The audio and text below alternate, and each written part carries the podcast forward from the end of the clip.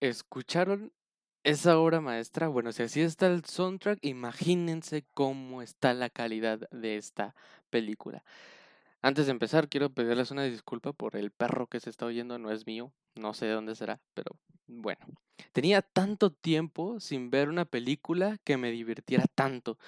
De hecho, no quería que acabara nunca, pero bueno, un largometraje es limitado. Bienvenidos a este octavo episodio de La Guillotina dirigido por ya saben quién, por mí. Hoy ejecutaremos a Entre Navajas y Secretos, o en su nombre original en inglés, Knives Out. Marta Cabrera ha sido una muy buena enfermera, amiga del reconocido escritor de novelas de misterio Harlan Thrombey, y de hecho incluso es muy bien aceptada dentro del resto de la familia. Todo dará un cambio repentino cuando el novelista es descubierto muerto la mañana siguiente de su cumpleaños. Aparentemente, suicidio. Es cuando llega el reconocido detective Bernard Blanc. La verdad nunca supe cómo se decía. Contratado anónimamente para descubrir lo que al parecer todos ya saben. No fue un suicidio. La historia presenta un guion sumamente trabajado por Ryan Johnson que todo, todo está muy bien hecho no deja cabos sueltos, giros de trama muy espectaculares y lo que más me gustó es la proporcionalidad de géneros. La comedia, con sus chistes, no hay más ni menos, está en la cantidad exacta en el momento correcto. El drama y seriedad, de igual manera.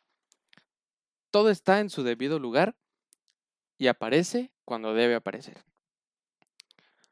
Otra cosa que me gustó mucho del guion es que, tal cual subgénero de, de detectives, debe de debes de prestarle mucha atención a los diálogos. Si bien la de los personajes principales, también los de los personajes secundarios. Digo, si es que quieres ir descubriendo o haciendo tu propia teoría del culpable, para que después te den una cachetada diciéndote que todo lo que habías pensado era erróneo. La cinta juega mucho con tu mente y eso es muy divertido, porque piensas que tienes algo y luego te lo quitan, pero te dan otra pista y así sucesivamente, cosa que funciona bastante bien para mantenerte entretenido e interesado en la trama. Tienen un reparto de lujo y el ver grandes exponentes también te cautiva a seguirla viendo. A mí en lo personal me encantaron absolutamente todas las actuaciones. Ana de Armas, que protagoniza la historia, fue una muy buena elección, además de Daniel Craig, que yo tenía una vista de él seria por su papel de James Bond. Aquí terminé de convencerme que es un actor bastante moldeable y puede lograrlo todo. La que me dio risa, pero no por eso es mala, aclaro, fue la actuación de Chris Evans como Ransom. Porque antes de ver la película estaba viendo otra producción en un papel bastante serio y dramático en el que se desenvolvía Chris Evans y aquí me causó mucha gracia porque es totalmente, totalmente diferente y me encantó. Todos juegan un papel muy divertido, ya que cada personaje tiene su carisma y lo hace especial y diferente a los demás.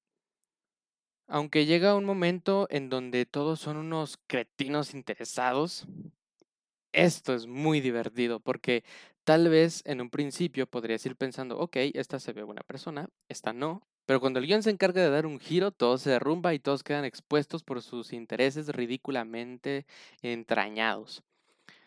Y es muy divertido ver estas secuencias de la historia. De hecho, mis partes favoritas sin duda eran la, la interacción que había entre la familia la interacción que tiene la familia consigo misma. Que todos pretenden ser mejores que el otro, pero al final todos son igual de mediocres, hablando cosas muy tontas, que se vuelve muy, muy, muy entretenido. ¿Qué más les puedo decir? Me divertí muchísimo con esta cinta. Algún día la compraré para tenerla en mi colección. No perderán nada yendo a verla.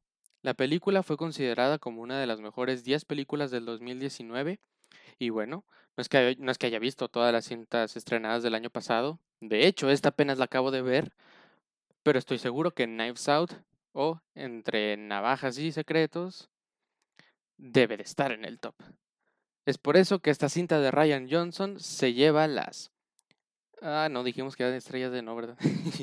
Perdón. Se lleva el 9.8 de calificación numérica. Muchas gracias por escuchar este octavo episodio. Recuerda que estamos disponibles ya en varias plataformas y en todas nos encuentras como la guillotina. Estamos en Anchor, Breaker, Pocket Cast, Radio Public, Google Podcast y, la más usada, Spotify. También sígueme en Instagram como Teban-Warrior Jr. para que estés al tanto cuando se publican los episodios y no te pierdas ninguno. Yo soy Esteban Guerrero y sin más por el momento, les agradezco y los dejo. Cuando me muera, dejaré contratado a un detective para que se arme el desmadre bien chido.